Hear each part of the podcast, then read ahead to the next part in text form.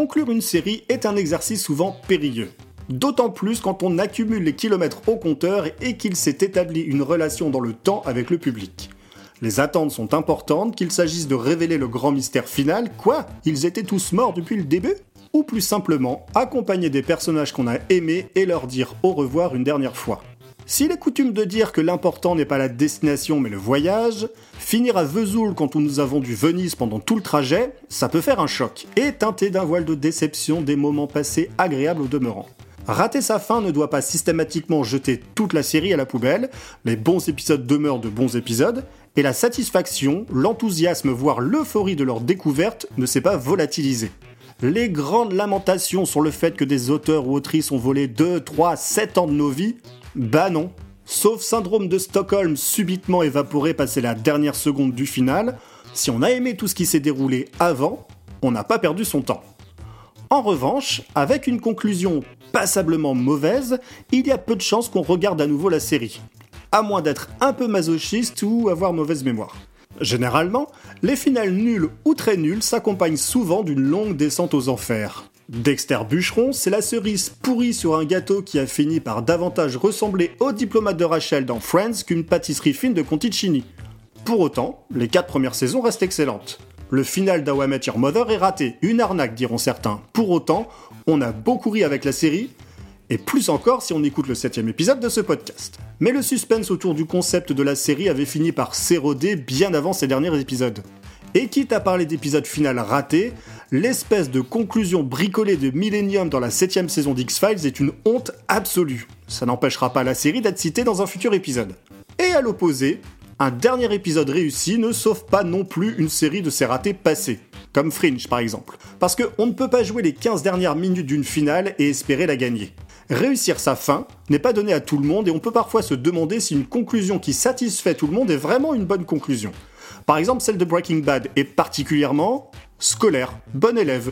Elle coche toutes les cases, mais ne bouscule personne. De l'aveu même de Vince Gilligan, l'acmé de la série était atteinte quelques épisodes plus tôt, et la suite ne fut qu'un lent et assuré glissement vers la fin. Et d'un autre côté, les fins de Dawson ou de Six Feet Under bénéficient d'un vrai consensus parfaitement mérité. Un final un peu polémique, clivant, possède une saveur particulière, toujours plus agréable quand on se place du bon côté de la barrière et pas toujours facile à vivre quand on se situe dans la salle d'écriture. Damon Lindelof a reçu insultes et menaces après la diffusion du dernier épisode de Lost et devient l'un sinon le showrunner le plus détesté des États-Unis à ce moment. Bien plus tôt, Patrick McGowan a même dû quitter l'Angleterre après la fin du prisonnier pour éviter les agressions. Enfin, on repense aux plus de 11 millions de spectateurs tentant de régler leur TV ou leur connexion après la dernière image des Sopranos. Réussir une fin demande une vision d'auteur claire et de la préparation. Straczynski avait un plan et 5 saisons pour Babylon 5 et il s'y est tenu. Seulement c'est parfois un luxe de connaître en amont sa date de péremption, et il est toujours plus aisé de réussir son départ quand on peut l'anticiper. On aurait presque tendance à penser que ce moment de Spin City est le final de la série, mais c'est seulement le départ d'un personnage, et pourtant, pour beaucoup, ça signifie comme un au revoir à la série, parce que ce qu'il s'y passe oblitère totalement la suite. C'est le moment où Michael J. Fox brise le quatrième mur.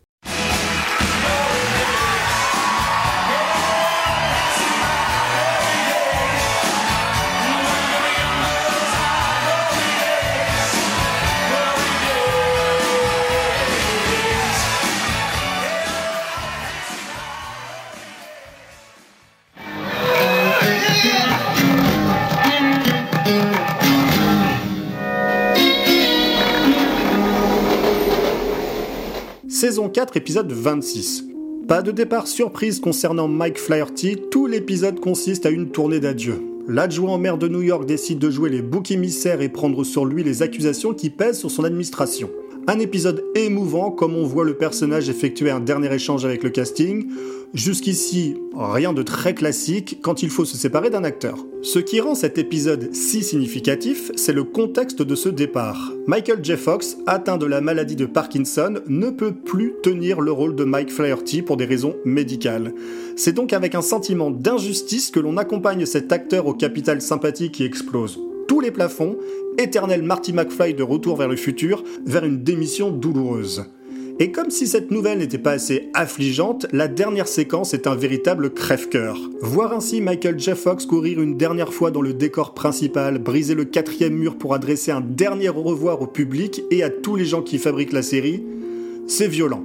La fiction et la réalité se mélangent. On était autant triste de voir le personnage quitter la sitcom que savoir un acteur que l'on aime diminuer par la maladie au point de ne plus être capable de tenir son rôle.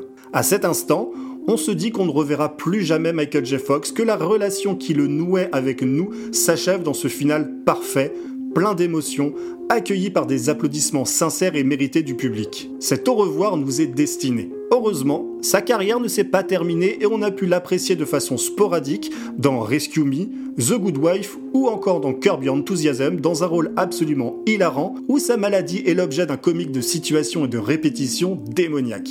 Preuve que l'acteur a beaucoup d'intelligence et de recul, mais on n'en doutait pas. Même a posteriori, ces adieux demeurent toujours aussi forts de par leur mise en scène. Cette façon de briser ce fameux quatrième mur, qui ne porte jamais aussi bien son nom que pour une sitcom, c'est mêler l'intime et la réalité, d'ajouter des strates aux émotions, de célébrer un acteur phénoménal. C'est voir l'esprit de camaraderie qui unit cette bande d'acteurs et actrices. Dans une interview, Michael J. Fox a avoué avoir longtemps hésité devant cette décision, moins pour des raisons de santé, mais pour le sentiment de responsabilité qu'il possédait, de savoir que la série pouvait s'arrêter avec son départ et mettre ainsi au chômage ses collègues. Finalement, Charlie Sheen a repris le flambeau pendant deux saisons, mais ce n'était plus vraiment pareil. Un être vous manque et tout est dépeuplé. Tout était pourtant presque pareil. Mais quand ce presque à la taille... Euh, non, mauvais terme. Le visage de Michael J. Fox, c'est un détail qui vaut beaucoup. Dernièrement, une autre sitcom s'est distinguée en brisant le quatrième mur, Call Me Cat. Là aussi pour un dernier au revoir, mais un au revoir posthume. Une séquence particulièrement émouvante tant on pouvait sentir l'affliction sincère des acteurs et actrices de la série en deuil après la mort de l'un des leurs, Leslie Jordan. Un moment qui aurait aisément pu figurer dans ce podcast, et peut-être qu'il le sera plus tard, sait-on jamais. Ces moments ont en commun d'abattre ce qui nous sépare de l'art et de nous ramener à une réalité plus brute que derrière le rideau, derrière l'écran, derrière la magie, c'est une réalité plus prosaïque qui s'anime et on ne contrôle ou maîtrise plus rien. Un brusque retour les pieds sur terre où Hollywood n'est plus une terre magique d'où sortent ces images qui nous font rêver. On ne brise pas le quatrième mur pour seulement ramener la réalité dans la série. Ça peut être un outil de narration, une façon de jouer avec le public. Fleabag l'a pratiqué avec beaucoup d'intelligence et en faisant dévier son application durant la seconde saison. Dernièrement, House of Cards s'est distinguée elle aussi pour en faire un gimmick. Avant elle, Malcolm, dans la série éponyme, s'est amusé à prendre à partie le public, ou encore Jim Profit, qui a tellement bousculé les codes qu'on peut aisément dire qu'elle fut bien trop en avance sur son époque.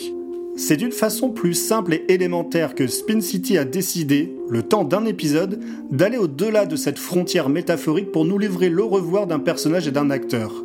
Et dans ce contexte, pas besoin d'en faire plus pour toucher au but et s'inscrire dans la mémoire sériephile. C'est le moment où McFlyerty devient Michael J. Fox.